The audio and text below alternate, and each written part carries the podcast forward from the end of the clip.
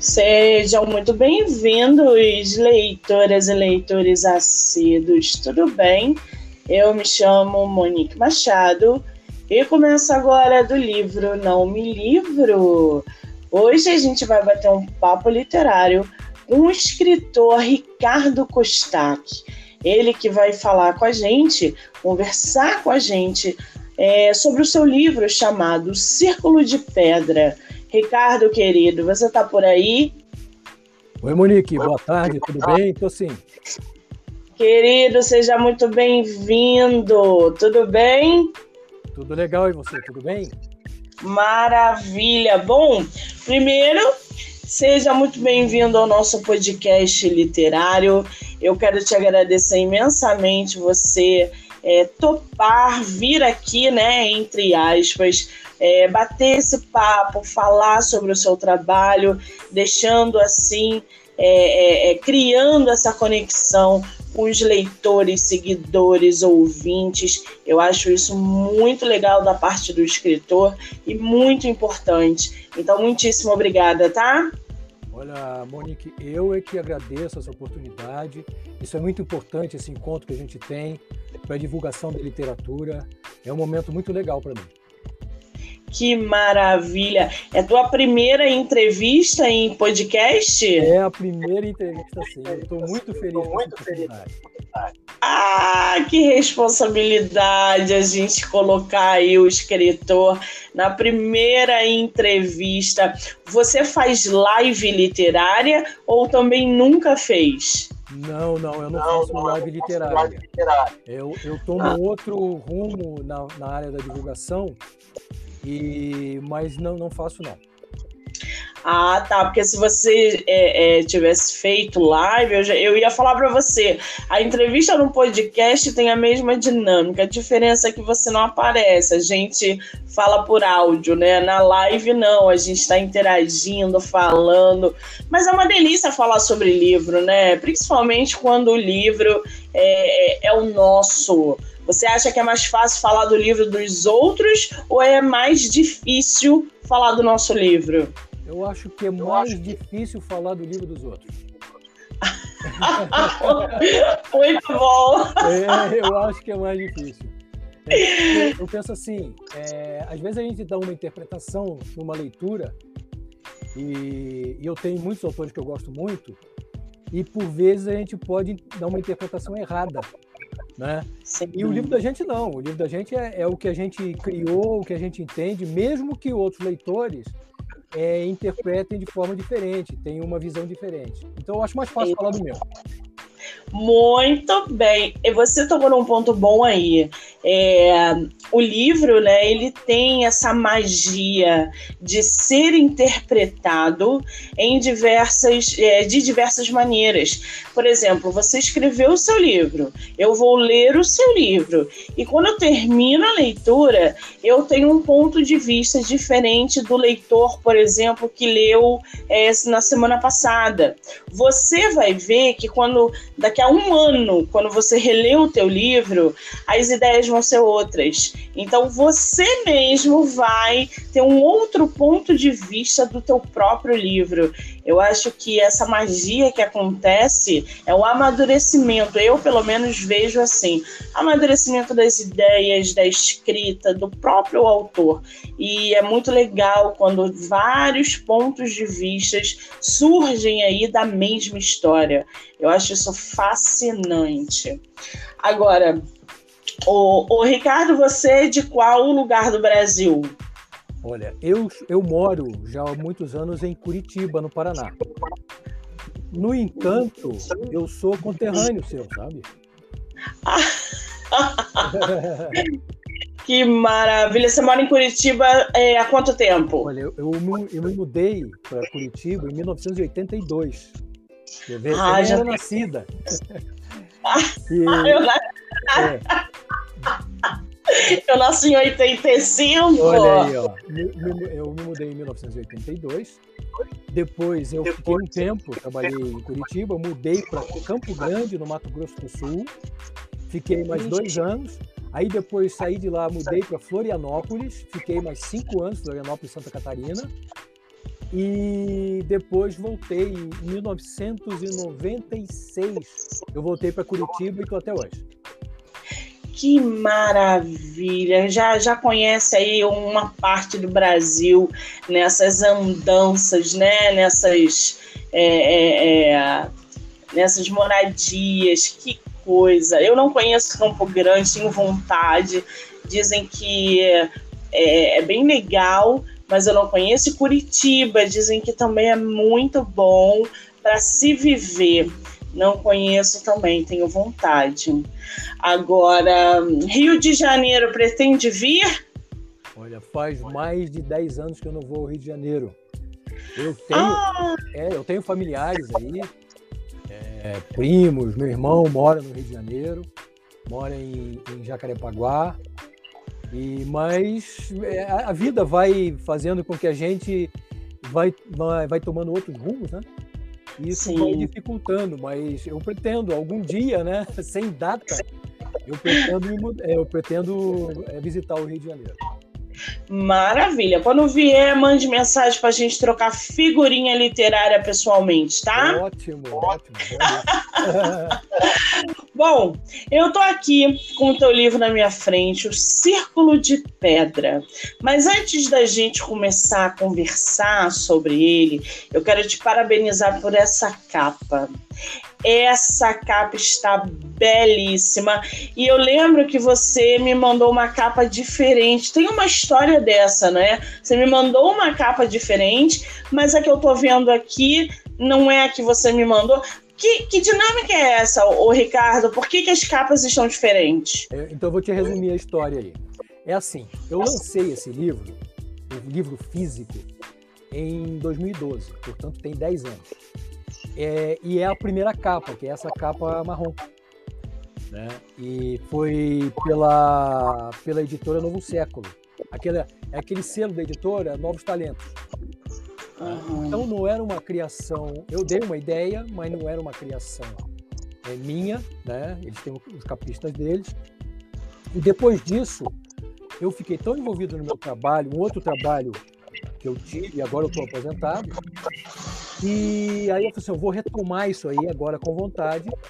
E essa segunda capa, que é essa capa com tons vermelhos aí, que eu acho mais bonita, essa capa ela, ela foi criada para um livro, um e-book que eu vou lançar na Amazon dentro de mais ou menos um mês, por aí. É, porque eu tô vendo aqui, essa capa que tá no site da Amazon, eu tô com duas capas. O Círculo de Pedra, que, é, que parece um dragão, né? Que foi a capa que você me enviou. E eu tenho a capa que tá no site da Amazon. Não é isso? É, é assim. É, porque existe um outro livro chamado Círculo de Pedra, mas esse tem um dragão. Essa capa que tem aí é um grifo. É um animal mitológico, não sei se é essa que você está vendo aí. É, Sim. É, é um que está sentado, ele está sentado. As duas, na verdade, um está um tá voltado para a sua direita, que é a capa do livro físico, e essa capa vermelha, ela está voltada para o lado, seu lado esquerdo, quem está olhando a capa, né? Sim. Existe um outro livro que não é meu, que também se chama O Círculo de Pedra. E aí tem um dragão, parece que tem um dragão voando, mas não tem nada a ver comigo, não. Não, não. O teu livro, o teu livro, não, gente, peraí, senão é, o pessoal. Vamos conservar, peraí. Tem um livro aqui no site da Amazon chamado Círculo de Pedra, Ricardo é, Kostak, não é isso? É isso aí, tá certo, tá certo. As lendas vivem, não é isso? Esse é meu, esse é meu. Esse é seu. Esse, esse é meu, o livro físico. Ah, tá. Entendi. Esse é o livro físico que está no site da Amazon. Ok. É, Entendendo. Esse... Ah, porque, cara, é a mesma sinopse. Como assim? Será que eu estou confundindo? Mas não. Ah. A gente está no, no caminho certo. Ah. Esse seu livro você publicou por editora? Isso, eu publiquei por editora. É aquela coisa, é pagar para para ser publicado, né? Porque eu, eu não, não, sou um, um, autor conhecido, um autor famoso, Uhum. E esse livro aí eu lancei em 2012, tive um lançamento em livraria aqui em Curitiba, uma noite de autógrafo, aquela coisa toda. Isso aí, essa capa escura. Que bacana. Você gostou dessa experiência de publicar por editora? Eu, te, eu, eu gostei. Eu gostei porque foi a minha primeira experiência em publicação de livro. Porque eu tive uma outra experiência, mas aí foi um livro acadêmico, porque eu dava aula de pós-graduação e a instituição que eu dava aula quis fazer um, um, um, livro, pegar todos os professores e fazer um livro sobre a história e a geografia do estado do Paraná. Tá? E aí eu escrevi um capítulo, mas só que tem é, o problema que eu vejo é o seguinte: como você quer escrever, escrever algo de sua autoria e algo livre, você não pode ter referência acadêmica, aquela coisa toda. Você fica um pouco engessado, né? Sim. Quando eu comecei a escrever é, esse livro aí, O Círculo de Pedra, aí eu dei vazão à imaginação e fiz a coisa do jeito, sem, sem aqueles, aquelas regras acadêmicas, aquelas referências todas. Aí eu dei a, a vazão à imaginação e eu escrevi da forma que eu achava melhor. E aí eu adorei, né? Aí eu Aí pegou gosto. Peguei gosto, adorei o negócio. Agora, teu livro tem quantas páginas? Tem o primeiro volume, né? Porque a história se divide em, em duas partes. O primeiro volume, 600 páginas. Primeiro volume, 600 páginas? É, 600 páginas. Eu Mas, não... meu quantos volumes? Agora se fecha no segundo, que eu vou lançar, mas só vou lançar metade do ano que vem e eu quero fazer uma, uma, uma entrevista com você. Quero que você faça uma entrevista comigo, mas quando eu tiver tudo pronto para lançar o segundo, eu quero estrear com você. Se você topar, ah, né? Que delícia! É óbvio que a gente vai fazer, não tenha dúvidas. Gente, o primeiro volume, 600 páginas. Quanto tempo você levou para escrever? Eu levei aproximadamente uns três anos. Caramba! Porque, é, é, como foi primeira, o primeiro livro é, que eu escrevi de ficção, eu nunca escrevi conto, nunca escrevi nada. Eu peguei esse livro e comecei a escrever. E aí, como eu, eu, eu não tinha muita experiência é, de tempo, de, eu tinha que administrar meu tempo do meu trabalho que eu tinha na indústria farmacêutica e escrever. Então já viu, né? Aí, uma coisa que eu pensava escrever em um ano, eu demorei três anos para escrever. É, a gente, né, a gente, pô, tem que se virar, tem que. É, eu acho que cada um tem um ritmo. Trabalhando fora, esse período realmente fica conturbado. Assim como é, escritoras que têm filhos pequenos, que relatam, ai, ah, Monique, eu queria ter feito meu livro em dois meses e ficou em um ano. É. Então, é, a gente sabe que o escritor né, brasileiro, nacional, de publicação independente ou não, ele, hum, ele não vive da literatura. Ele, os escritores são geralmente professores, é, arquitetos, é, sei lá, eles têm uma profissão à parte é, é, da escrita, né? E aí uma coisa acaba levando a outra. Mas eu fico muito feliz que, mesmo com toda a atividade extra aí, você tenha conseguido concluir o seu livro e, e fazer também um, um, novo volume que não deve ter sido fácil. O segundo volume você é, levou quanto tempo? Não, você conseguiu. Volume... Hã? Eu estou escrevendo ainda. Está escrevendo ainda. Por quê? O que, que aconteceu? Deixa eu fazer um, um pequeno adendo aí. Até novembro do ano passado, eu trabalhei na indústria farmacêutica. Sabe aqueles caras que visitam o médico, que levam amostra, aquela coisa toda? Sim. Então, eu fiquei 30 anos trabalhando naquilo ali.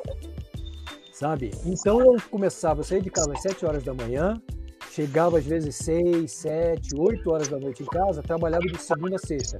E um período da minha vida também, eu ainda dava aula de pós-graduação aos sábados. Eu dava aula de história. É, é, é, aula de pós-graduação em história. Então era muito corrido para mim. E nesse, nesse momento, é, a, a escrita ficou muito demorada. Depois, a indústria farmacêutica assumiu um novo formato em que tomava muito meu tempo. Eu chegava em casa, às vezes, ficava até as 10 horas da noite, 11 horas, preenchendo planilha, fazendo planejamento e tudo mais. E aí eu tive que dar um, uma parada, fazer um intervalo em toda essa ideia que eu tenho de, de, de, de escrever. Realmente foi um tempo bastante grande, quase 10 anos.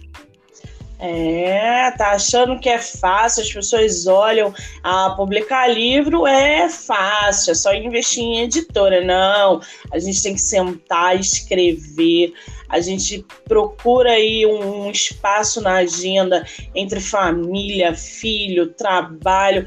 É uma loucura essa vida de escritor, gente, vocês não têm noção. Agora eu tô aqui com a, com a sinopse do teu livro eu posso ler um, um pouquinho para inteirar ainda mais os leitores e os ouvintes? Por favor, faça isso. Gente, eu vou ler para vocês um trechinho da sinopse do livro Círculo de Pedra, do escritor Ricardo Kostak. O que você faria se tivesse que guardar o maior segredo de todos os tempos e nunca, nunca pudesse revelá-lo a mais ninguém? E se tivesse que conviver com um segredo tão incrível que mudaria sua vida para sempre? Cinco jovens estudantes descobrem um segredo guardado por 400 anos que os fará viver a maior aventura de suas vidas. Eles serão levados a descobrir coisas inacreditáveis nessa fantástica jornada, desafiando constantemente suas habilidades inteligência e coragem. Ricardo, fala um pouquinho do que se trata o seu livro. Então, é assim: é, em 1539 é, acontece um naufrágio e ele acontece de uma maneira bastante estranha, bastante bizarra. É, é, perto de uma ilha no, no litoral brasileiro, na região ali do Nordeste. É uma ilha fictícia acontece esse naufrágio. Depois, é, a, a, história vai de 1539 para 1932. Aí sim acontece desses alunos é, fazerem uma prova para passar para uma escola, uma escola é, muito especial, é, onde os melhores alunos conseguem passar, e essa escola fica nessa ilha que aconteceu esse naufrágio em 1939. E uma coisa que eu esqueci de falar é que o livro começa, o prólogo começa com um, um homem que entra num, num bar-restaurante perto de um cais e ele senta ali, ele está com os problemas para resolver, ele senta sozinho ali e de repente um, um ancião chega perto dele e pede para sentar junto com ele. Ele fica meio desconfortável e aceita, muito a contragosto, mas aceita. E esse homem começa a fazer determinadas perguntas para ele que ele acha bastante estranho, porque ele é um, é um escritor, esse, esse, esse homem que chega no bar, não, não um ancião. Esse homem que chega no bar, ele é um escritor também. E aí ele começa a ouvir a história que esse ancião começa a contar para ele. E essa história é toda essa história do livro. Não sei se eu. Sim, bem interessante, hein? Gostei, curti. Já vou separar aqui no meu Kindle. Ele, ele tá no, no Kindle ilimitado, o teu livro? Não, não. Ele só tem, no, no, no Amazon, esse, esse primeiro livro aí, ele só tá, só está no, como livro físico. Esse de capa vermelha, que é o mesmo livro, só que ele está revisado e tudo mais, esse vai ser lançado dentro de um mês em Kindle e pela Amazon, né? E é, mas Sim. é a mesma versão, é o mesmo livro, só que eletrônico. Ah, gente, já deixa separado aí, porque o livro vai entrar no site da Amazon, provavelmente vai ficar disponível no, no Kindle ilimitado e já separa na listinha de vocês, porque eu adoro é, é, história com essa temática, com essa pegada. O que, que a gente pode esperar no segundo volume? Olha, o segundo volume dá uma, uma reviravolta, é, é uma saga, é um épico, né? E acontecem coisas. Porque é o seguinte, repare que o, o, o subtítulo do livro é As Lendas Vivem. Então eu criei um universo com lendas originais contadas por esses habitantes desse mundo fictício Então, ele sempre vai, é, o, o, a história sempre vai andando com base em muita magia, muita fantasia. É, para quem gosta desse tipo de literatura, tem muita coisa assim e muito plot twist, muita virada, sabe? Que maravilha! O, o Ricardo, você durante o processo de escrita passou pelo famoso bloqueio criativo? Não, eu, eu, eu ainda bem que eu não tenho bloqueio criativo. Porque assim, quando eu vou escrever um livro, eu tenho que ter a ideia tenho que saber como o livro vai terminar. A partir do momento que eu chego a essa conclusão, se eu sair escrevendo um livro assim, se eu não sei como é que ele termina, eu fico perdido. Mas se eu sei como ele termina, eu consigo ir por um caminho, mesmo que esse caminho seja sinuoso, eu consigo ir até o final. Como é que eu faço? Por exemplo, hoje eu, eu escrevo de todo dia à tarde, de segunda a sexta e às vezes a, a, a, a sábado também, porque como eu estou aposentado, né? E, e aí eu sempre, quando eu, che quando eu sento na frente do notebook que eu começo a escrever, eu sempre volto uma página ou duas para retomar, para reentrar naquela, naquela minha história. E aí a coisa vai. Então nunca tive um bloqueio criativo. Tanto que isso é, é verdade, que eu tenho mais seis livros para escrever, fora esses dois que eu estou falando dessa história aí. Sempre voltado na área da, da fantasia, ou do terror, ou da ficção científica. Eu sempre gostei disso aí. Meu pai eterno, uma máquina de produção, gente. O que, que te inspira a criar essas histórias? Eu acho que eu nasci, eu sempre fui muito fascinado. Agora eu vou contar um pouco para você desde a minha infância. Eu não sei quanto tempo a gente tem aí. não, pode falar. Assim, eu desde garoto, desde que eu me entendo por gente, eu sempre gostei de ciência astronomia, arqueologia, é, história, é, geografia e tudo mais. Sempre gostei, né? E sempre li muito disso aí. Eu me lembro que uma vez eu morava no Rio de Janeiro, no bairro de Vila Isabel, sabe? E, e, perto ali, pertinho do Morro do Macaco. Você conhece ali a região ali de Vila Isabel ou não? Eu sou tijucana, meu querido. Eu conheço tudo. 8 de setembro, é, já tomei muita cerveja ali no, no, na 28, que agora nem existe mais aquele restaurante, aquele bar tradicional, que é o. Esqueci o nome, na 28 mesmo. Ah, tá. Fechou. Tá. Eu parei muito tempo ali para tomar uma cervejinha. Você, Adoro. Saindo um pouco do livro, você chegou. Virou conversa com comadre agora, hein? Me diga uma coisa. Você conheceu uma escola ali no 28 de setembro, a escola República Argentina ou não? Do lado hum. da capital ali. Fica ali, na República Argentina. Eu estudei, eu comecei estudando naquela escola. Né? Então, é, é, depois eu estudei, é, fui para morar em São Cristóvão, aí eu morei do lado do Morro da Mangueira, e depois eu mudei para Irajá. Então, são os três locais no Rio de Janeiro. Aí eu morei lá até 21 anos e depois saí do Rio. Então são os três locais no Rio de Janeiro que eu morei. Né? E, e, aliás, eu nem sei porque eu estava falando. Ah, sim, da minha ah, história. Então, olha só. Quando eu tinha mais ou menos uns 8, 9 anos, o meu pai comentou comigo o seguinte: meu filho, está aparecendo no céu toda madrugada um cometa. E eu, fascinado com aquilo, falei assim, pai, me acorda na hora e eu quero ver esse cometa cruzando o céu. E o cometa, para quem eh, manja um pouquinho de astronomia, ele demora dias e dias e dias, na, mais ou menos naquela mesma posição, porque ele está muito distante e a gente consegue observar o minuto se o cometa está a uma certa distância. E aí eu acordei no dia seguinte, meu pai me tinha chamado, eu fiquei revoltado. Aí meu pai falou o seguinte: olha, eu, eu não chamei porque eu fiquei com medo de durante a madrugada. Pai, eu quero, eu quero ver o cometa. E no outro, na outra madrugada ele me chamou. E eu abri a porta de casa e olhei, eu fiquei fascinado. fascinado. E eu nunca soube o, o nome daquele cometa. Depois, muitos anos depois, eu fui pesquisar que naquela época, naquele ano, apareceu no céu o cometa Bennett, e, é esse, e, a, e a partir daquilo ali, a minha vida foi sempre voltada para a ciência. Quando eu morei em São Cristóvão, eu morei a uns dois quilômetros, mais ou menos, dois quilômetros, dois quilômetros e meio, do Museu Nacional, ali na Quinta da Boa Vista.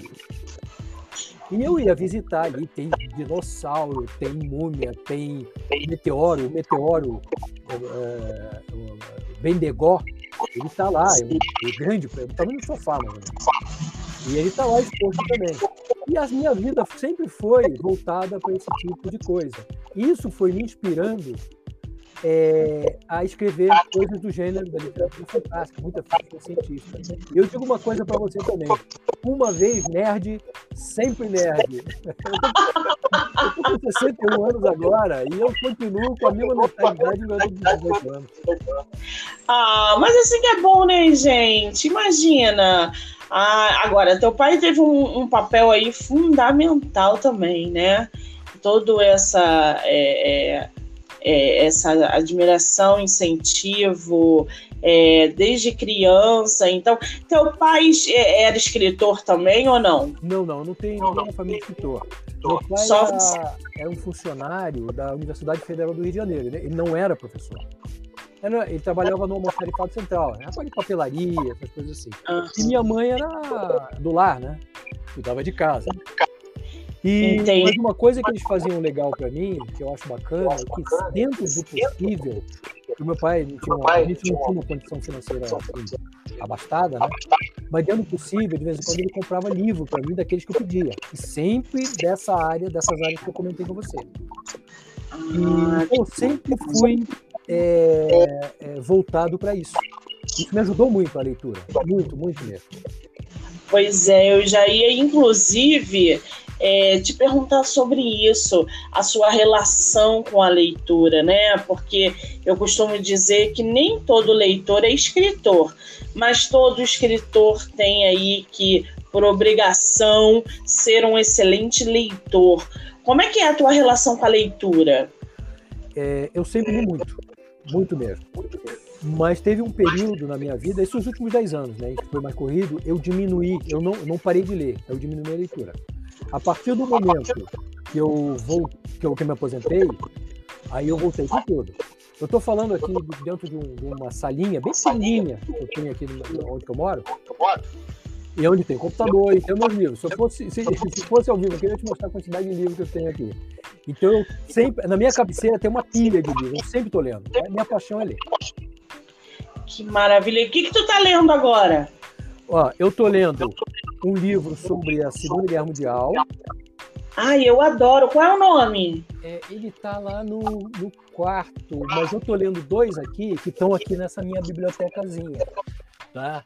Um deles também sobre a Segunda Guerra Mundial, que é um, um tratado de doutorado, que é assim, ó, Os Carrascos Voluntários de Hitler, de Daniel Jonah Goldhagen ele mostra é, o que, que levou o povo alemão, que era um povo normal, um cidadão normal, de repente ter ódio dos judeus e é, praticar verdadeiras atrocidades. Pessoas entrevistadas nesse livro disseram: eu tinha simplesmente ódio dos judeus e eu não sei por que eu tinha isso. Foi levado a toda aquela aquele clima da, da que desencadeou na Segunda Guerra Mundial, em que na década de 1920, a Alemanha estava numa situação muito difícil, tinha saído da Primeira Guerra Mundial com é, destroçada, né, uma situação econômica terrível. E é aquele negócio, numa situação de, de crise, se surge um salvador da pátria, o povo começa a acreditar. E aí surge o Adolf Hitler. E esse livro mostra justamente é, o que, que levou uma boa parte da população alemã a tomar uma atitude contra os judeus e aí acontecer toda aquela tortura, todas aquelas atrocidades da, da Segunda Guerra Mundial. Né? E um outro livro que eu tenho também, que eu não lembro o, o título agora, que é um livro de, astronomia, que é daquele. Ai, hoje eu estou ruim de memória, que é o Tyson, que que ele fala muito de astronomia, é um divulgador da ciência. Ele era, é um, era, foi um aluno do Carl Sagan. O Carl Sagan, para quem conhece, é um grande, foi, foi, já faleceu, foi um grande divulgador da astronomia. Né? Ele foi um dos responsáveis pelo projeto 7, que procura, que, que procura através de radioastronomia, vida extraterrestre, né? o Carl Sagan.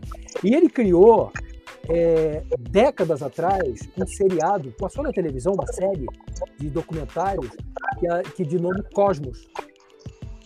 O, e aí, esse Tyson, ele é um discípulo dele, do Carl Sagan, e ele escreveu, ele é um grande divulgador da astronomia, e ele escreveu alguns livros, e eu estou lendo esse livro agora. É, e eu não vou sair agora da, da live. Não, não precisa ir puxar na mente, é, não. Assim, mas eu estou lendo esses dois livros aí.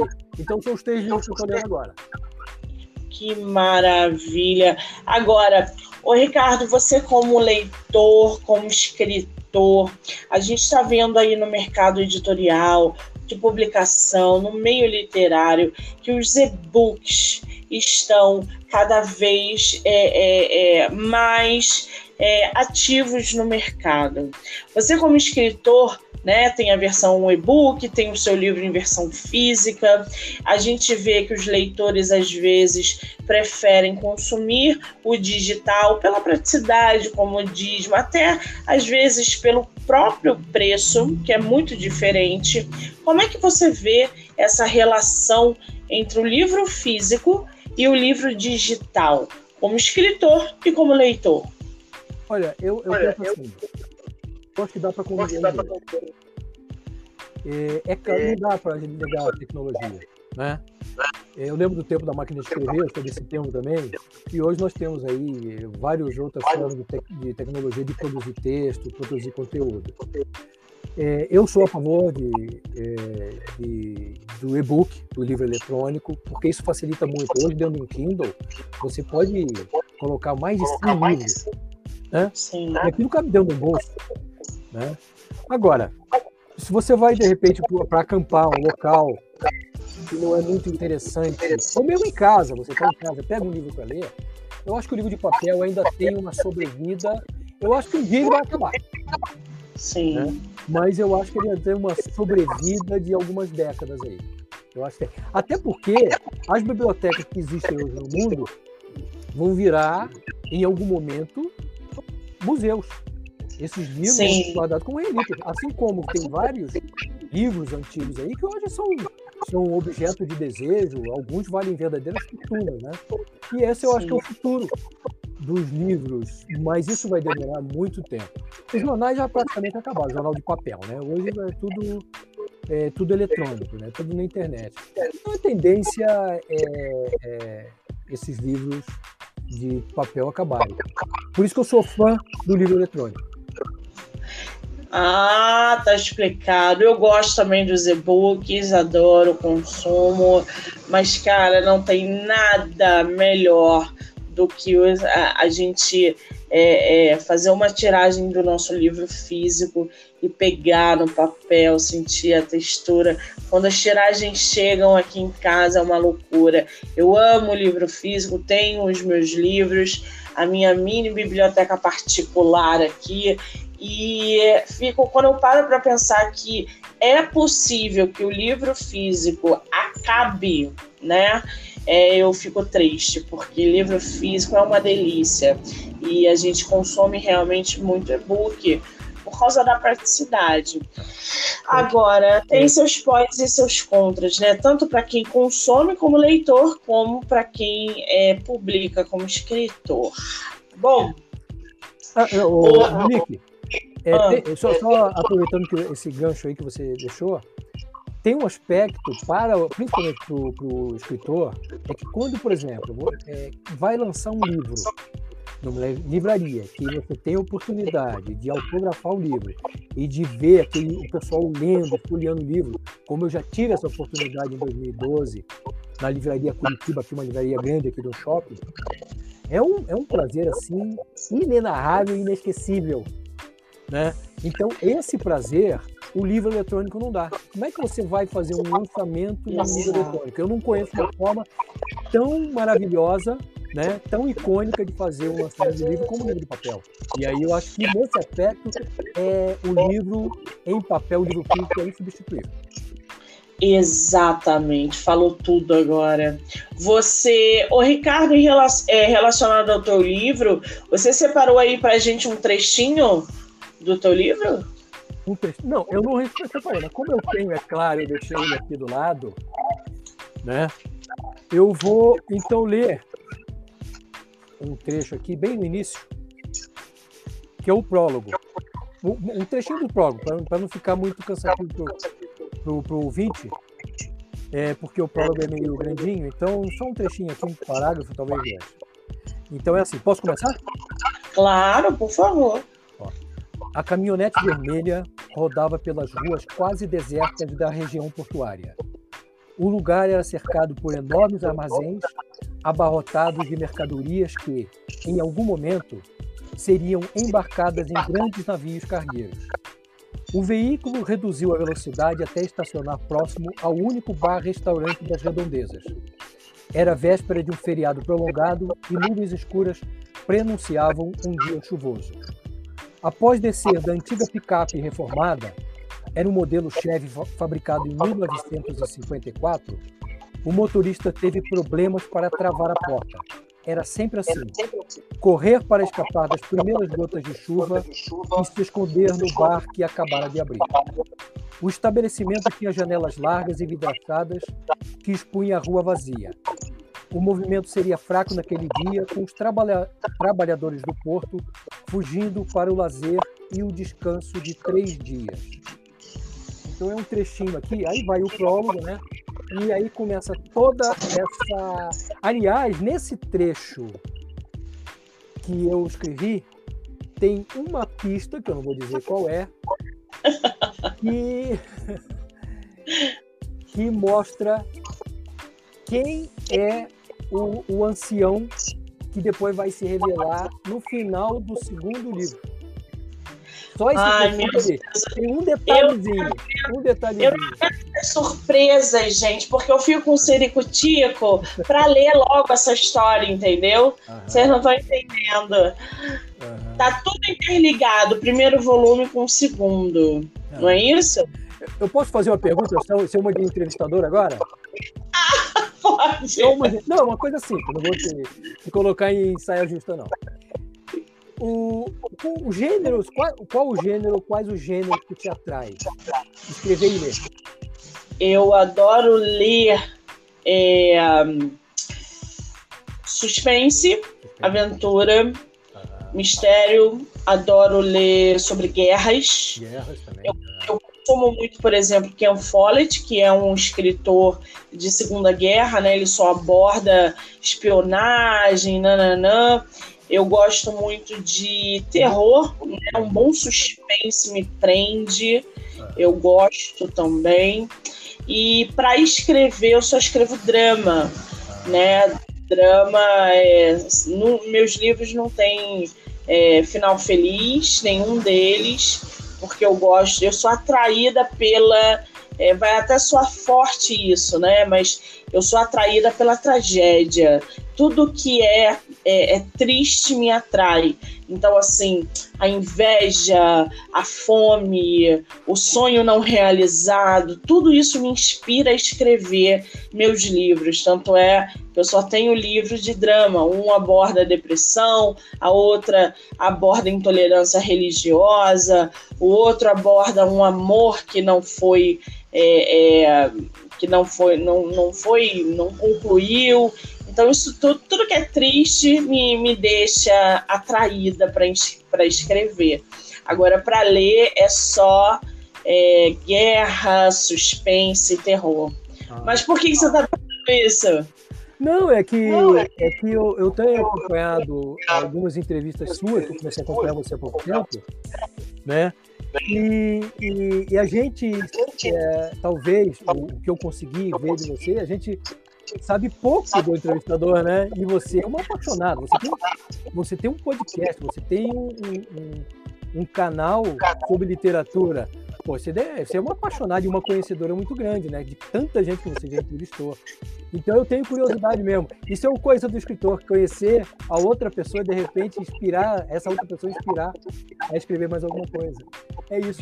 Quando você. Tanto que é verdade que eu tô falando, quando, quando você citou o Ken Follett, eu já li algumas obras dele. Por exemplo, você não sei se você já leu O Buraco da Agulha. Sim. sim. Os Pilares da Terra, que são dois volumes. meu livro favorito é Pilares da Terra. O que é, que é? Os Pilares da Terra, meu favorito. É sensacional. Passar da Idade Média, a construção da, daquela catedral é fantástico. Catedral gótica, é. Uhum. Um dos melhores livros que eu já li na minha vida foi Os Pilares da Terra. Que é um Follett, assim, é, é, eu acho que se um dia eu tiver a oportunidade de conhecê-lo pessoalmente, eu caio durinha, não vou nem conseguir apertar a mão dele. Eu caio durinha, gente. Não, é, Porque... é, um, é um autor daqueles que eu, que eu, que eu, que eu me calquei muito quando eu comecei a escrever. É, quando eu li os Pilares, os Pilares da Terra, e ele escreve tão bem, que parece que a gente parece que a gente está vendo um filme, né? Cara, é muito surreal, né? Tu, é. Ele tem um livro chamado A Chave de Rebeca. Sim, clássico. É, cara, uhum. Chave de Rebeca, quem não leu, leia. Porque eu lembro que eu estava num sebo e aí eu não, não conhecia o livro. E eu falei assim, nossa, essa capa, essa capa é bonita e tal, vou pegar para ler. Não sabia nem quem era o Ken Follett. E aí comecei a ler no sebo. Eu fiquei duas horas dentro do sebo, lendo livro. Eu não consegui sair do, do. E assim, um dos melhores livros também. Quem não leu, quem não conhece, qualquer coisa do Ken Follett vale a pena. Eu gosto muito da escrita dele. E isso puxa uma outra questão que eu quero, é, é, que me deixa curiosa em relação a você. Tá. Qual é o teu escritor favorito? Olha, é... ai, ai, ai. mas eu tenho um fascínio por um, um escritor que já morreu, né? É, é o Howard Phillips Lovecraft.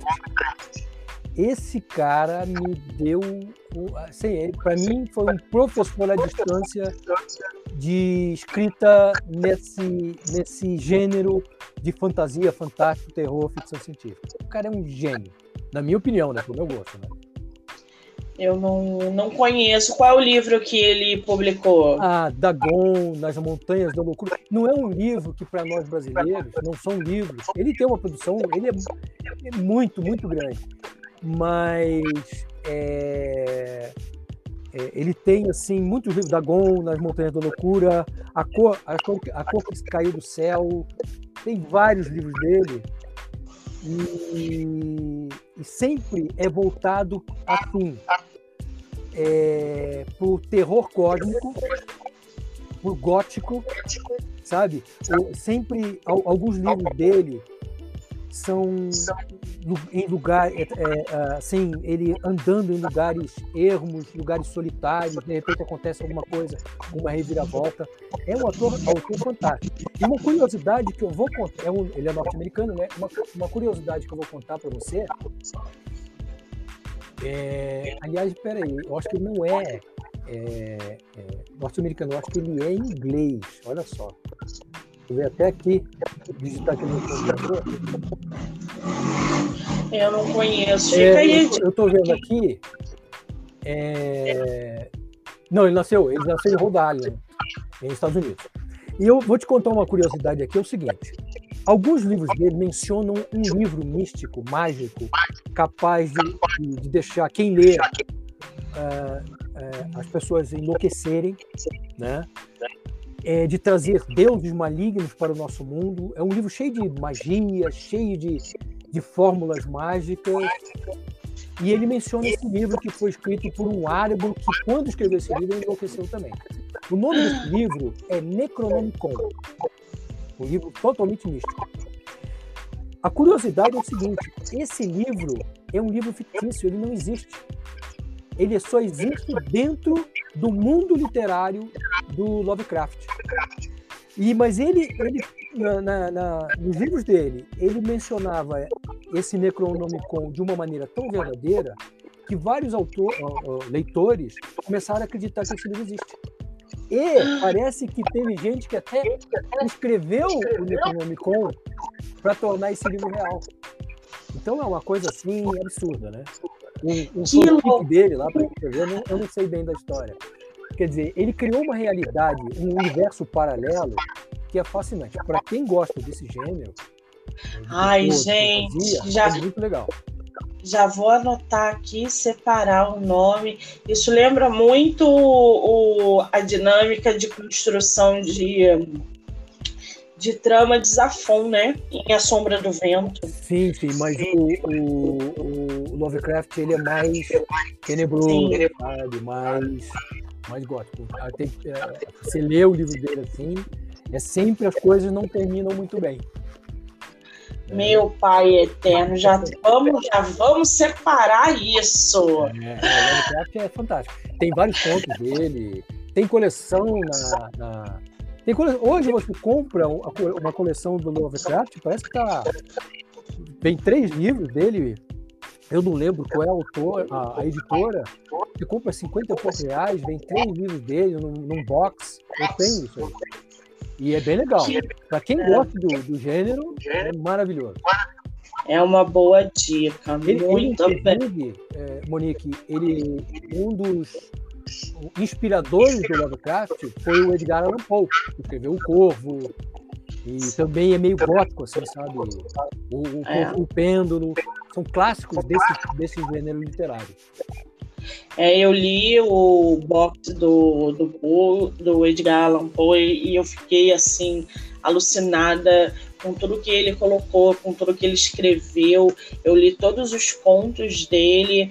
E, nossa Senhora, é, é, é mergulhar no mundo obscuro ali, se contaminar com aquela atmosfera. Eu gosto bastante, mas eu precisei me desintoxicar do escritor é, durante uma semana, foi punk. Então, é. eu gosto bastante dessas, desses temas, assim, dessa, desse tipo de, de leitura. Uhum. Agora, o, o Ricardo, vamos fazer uma rapidinha literária? Vamos!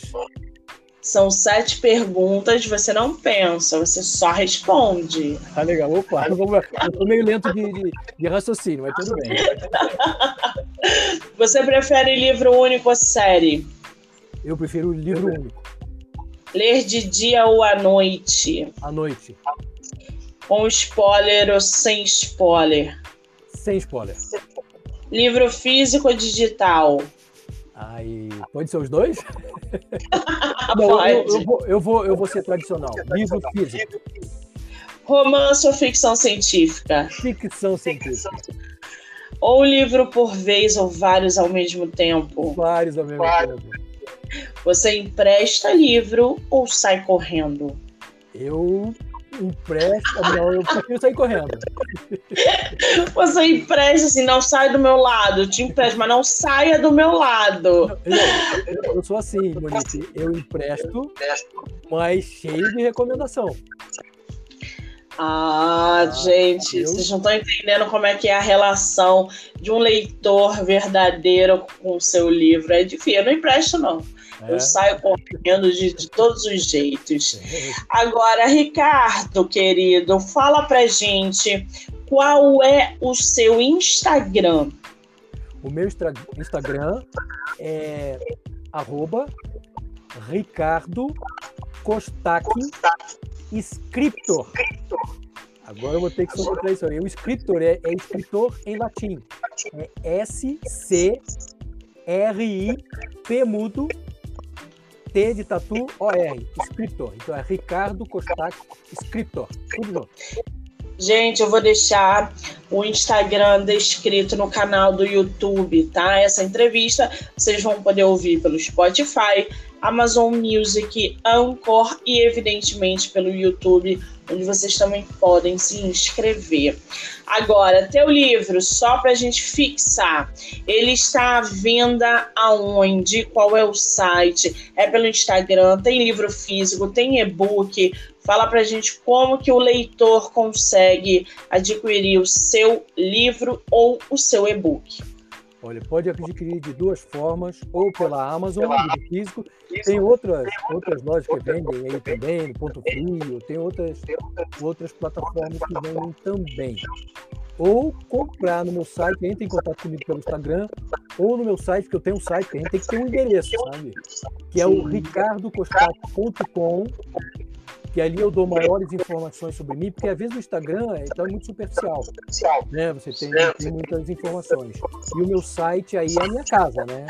E ali tem vídeos, tem uma série de informações, inclusive tem o prólogo e o primeiro capítulo, para quem quiser é, conhecer mais sobre uh, o livro Círculo de Pedra. Então eu sugiro que visite também. No Instagram, Agora eu comecei a colocar, Monique, alguns teasers, alguns videozinhos curtos, alguns trailers. Pra justamente, eu adoro fazer isso, eu adoro fazer vídeo curto de 25, 30 segundos, com um fundo musical, com um efeito visual, alguma coisa assim, remetendo o, a, o, a, pessoa que está vendo ali aquele mistério, toda aquele, a trama, todo aquele clima que é o livro que eu escrevi, que é o Círculo de Pedra. Então, quem quiser visitar o, o, o, o meu Instagram, tem aqueles videozinhos ali, eu estou colocando, toda semana eu coloco três, quatro, e a pessoa já vai entrando no clima do que é o Círculo de Pedra. Que maravilha! Muito bem. Lembrando, gente, que eu vou deixar o, o Instagram do nosso autor lá no canal do YouTube, tá? Então, quem não conseguiu pegar aqui, vai estar tá por lá. E aí vocês podem é, acessar o Instagram, seguir o autor, acompanhar o trabalho, visitar o site, enfim, são N opções para conhecer é, o livro e o trabalho literário do Ricardo. Ricardo, querido, você sobreviveu à sua primeira entrevista em podcast. Como é que você está se sentindo? Olha, eu estou sentindo muito feliz viciei nesse negócio. Eu adoro uma conversa, adoro. Se deixar aqui, a gente vai ficar conversando três horas, né? A gente fica cinco horas, no mínimo, conversando sobre literatura. Ah, que coisa maravilhosa. E, e como é bom conversar com alguém que tem o mesmo gosto que a gente, né, Monique? É, isso é maravilhoso, realmente. É, porque a conexão flui melhor, né? A gente tem ali um gosto literário parecido, autores que a gente conhece, e aí a gente começa a conversar e a fluir. É uma delícia, acho que é a parte mais gostosa do meu trabalho, é essa conexão com o escritor, com a literatura. Como você bem disse, eu sou uma apaixonada por literatura. Por isso que eu te agradeço mais uma vez pela oportunidade de estar divulgando o seu livro e de ter você no meu, no meu podcast para bater esse papo literário. Volte quantas vezes você quiser. Estarei aguardando o segundo volume da sua história, porque assim que começar a disponibilizar o e-book, ele já vai para minha lista da, do Kindle, porque eu preciso ler o seu livro. Então, muitíssimo obrigada. Eu desejo para você todo o sucesso do mundo. Tá bom, querido? Tá bom, então só reforçando que daqui a um mês, mais ou menos, um mês e pouquinho, ele vai no eletrônico, né, no, no Amazon, no Kindle. E também é, eu quero lembrar que daqui a mais ou menos, quando for lançado o eletrônico, ou quando for lançado também o segundo volume, vamos fazer outra, outra bateria dessa de, de conversa. O que, que você acha? Eu acho ótimo. É só é, é, me sinalizar que a gente agenda, volta aqui com, e, e bate papo é, é sobre o livro. Eu acho ótimo, o espaço está aberto. Então, Monique, eu quero agradecer a tua atenção, dizer que você é uma querida, você é simpaticíssima mesmo, você está de parabéns por todo esse trabalho que você tem, é fantástico. E agradecer ao, ao, aos ouvintes, ao público que está nos ouvindo aí, por essa paciência que eles tiveram comigo. Ah, que delícia! Um beijo, querido. A gente vai se falando. Um beijo para você também. Tchau, tchau. Ai, gente, que delícia, né? Bater papo literário, conversar com escritores. Bom, esse foi o escritor Ricardo Costac com seu livro Círculo de Pedra. Lembrando que as entrevistas e as lives acontecem até amanhã, 17 de setembro. Depois, a gente finaliza a maratona e só retorna em outubro. Quero agradecer a todo mundo que ouviu, que vai ouvir, que já está ouvindo e dizer que eu espero vocês no Instagram, MoniqueMM18. Obrigada, gente. Fui!